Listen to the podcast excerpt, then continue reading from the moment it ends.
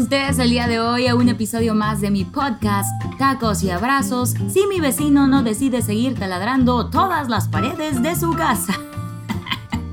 Hoy te cuento cómo manejar un vehículo motorizado es como la vida. Si todos pensáramos en quienes comparten el camino con nosotros, la experiencia sería mucho mejor. Así que, bienvenido, bienvenida. Lo del taladro es verdad. Ahorita se va a ir, vas a ver. No, pues ya sé. I love you more than tacos. I love you more than quesadillas, burritos y nachos. I love you more than tacos. I love you more than tacos.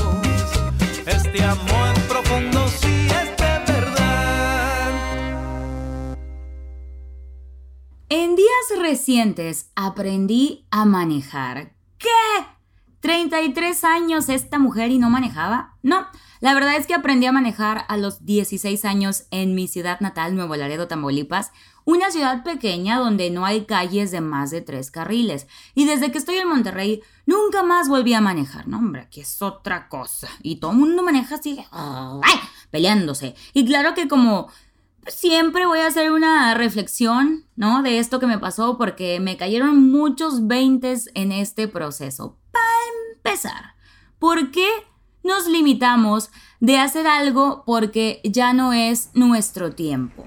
¿Quién dijo? ¿Quién dijo? ¿Quién dijo que hay un tiempo para hacer las cosas y si no, ya bailaste las calmadas, ya no, ya se te fue el tren? ¿Sabías que la pregunta que más deja truncos los sueños es ¿Qué va a decir la gente? ¿Qué van a decir los demás? Cuando compartí esto en mis historias de Instagram, me puedes encontrar como arroba alma. Me encanta leer eh, lo que me escriben. Entonces yo te compartí que, que estaba nerviosa, que estaba empezando con mis clases de manejo y me encanta leer muchas de sus anécdotas. Yo te dije, dime algo para lo que nunca es tarde y me dijeron, nunca es demasiado tarde para pintarte el cabello del color que quieras, para empezar otra carrera o tu primer carrera, para terminar la escuela, para aprender a andar en bicicleta, para aprender a usar un taladro, para decidir cambiar tus hábitos y bajar de peso, para hacerte un tatuaje, para volver a enamorarse. Nunca es tarde para aprender a vivir sin miedo al que dirán, para conocerte a ti mismo, a ti misma, para Aprender a prender el carbón, para obtener tu título, para aventarse de un paracaídas. Nunca es tarde para tener una fiesta temática de Spider-Man, lograr tus viejos y empolvados objetivos. Nunca es tarde para subirte a un avión, para vender fucos por internet. Nunca es tarde para aprender a tocar un instrumento o seguir tus sueños y hacer lo que te gusta. Nunca es tarde para emprender, para ser teibolera. Estoy compartiendo de verdad lo que me escribieron, ¿eh? Para aprender a bailar, para amar, para madurar, para empezar de nuevo. Aprender a cocinar, casarse, tener hijos, aprender a nadar. Nunca es tarde. Todas estas cosas, o tal vez algunas de ellas se hagan cosquillitas, pero no las has hecho porque crees que ya pasó tu tiempo. Pero créeme, créeme, mientras tengas vida, hay tiempo. Luego me lancé a las calles y me di cuenta que manejar es como la vida.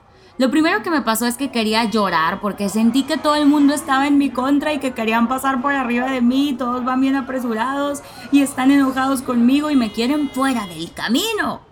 Pero la verdad es que nadie está en tu contra, todo el mundo tiene sus metas, su destino y simplemente están buscando cómo llegar a él.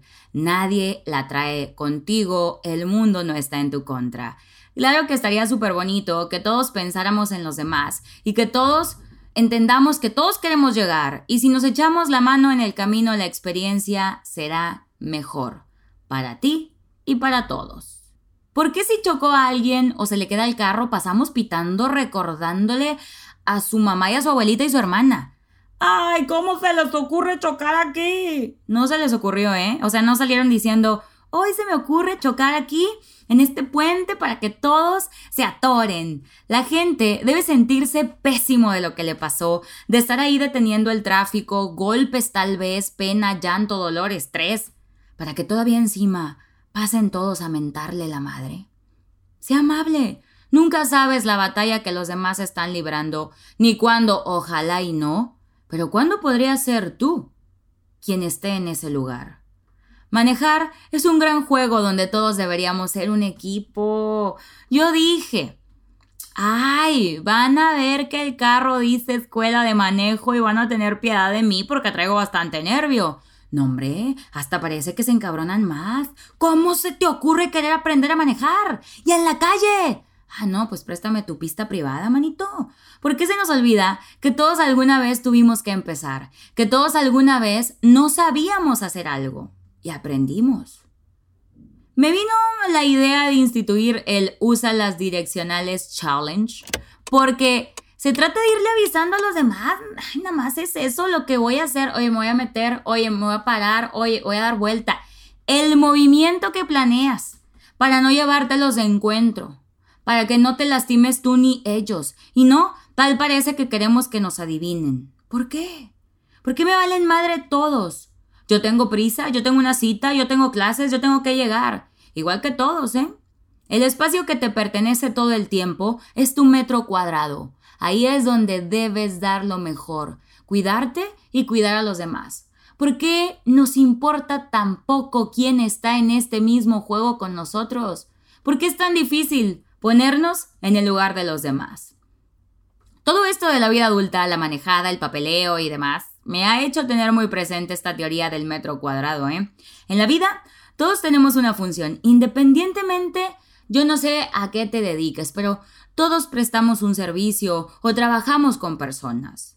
¿Por qué? Si tu tarea es guiar del paso 1 al 4, no le dices a la gente lo que necesita en el paso 1 antes de que ya anden en el 4. Porque si ya sabes que después del acta de nacimiento sigue que traigan la carta membretada por Santa Claus, no alivianas a las personas, hacer la experiencia dentro de lo que está en tus manos, más bonita para el mundo, también te beneficia a ti. Es una cadenita. Y si para este punto te sigue valiendo, madre, piensa que esa persona con la que no quieres ser amable o tener consideración podría ser tu mamá o tu abuelito, tu hijo o tú mismo, tú misma.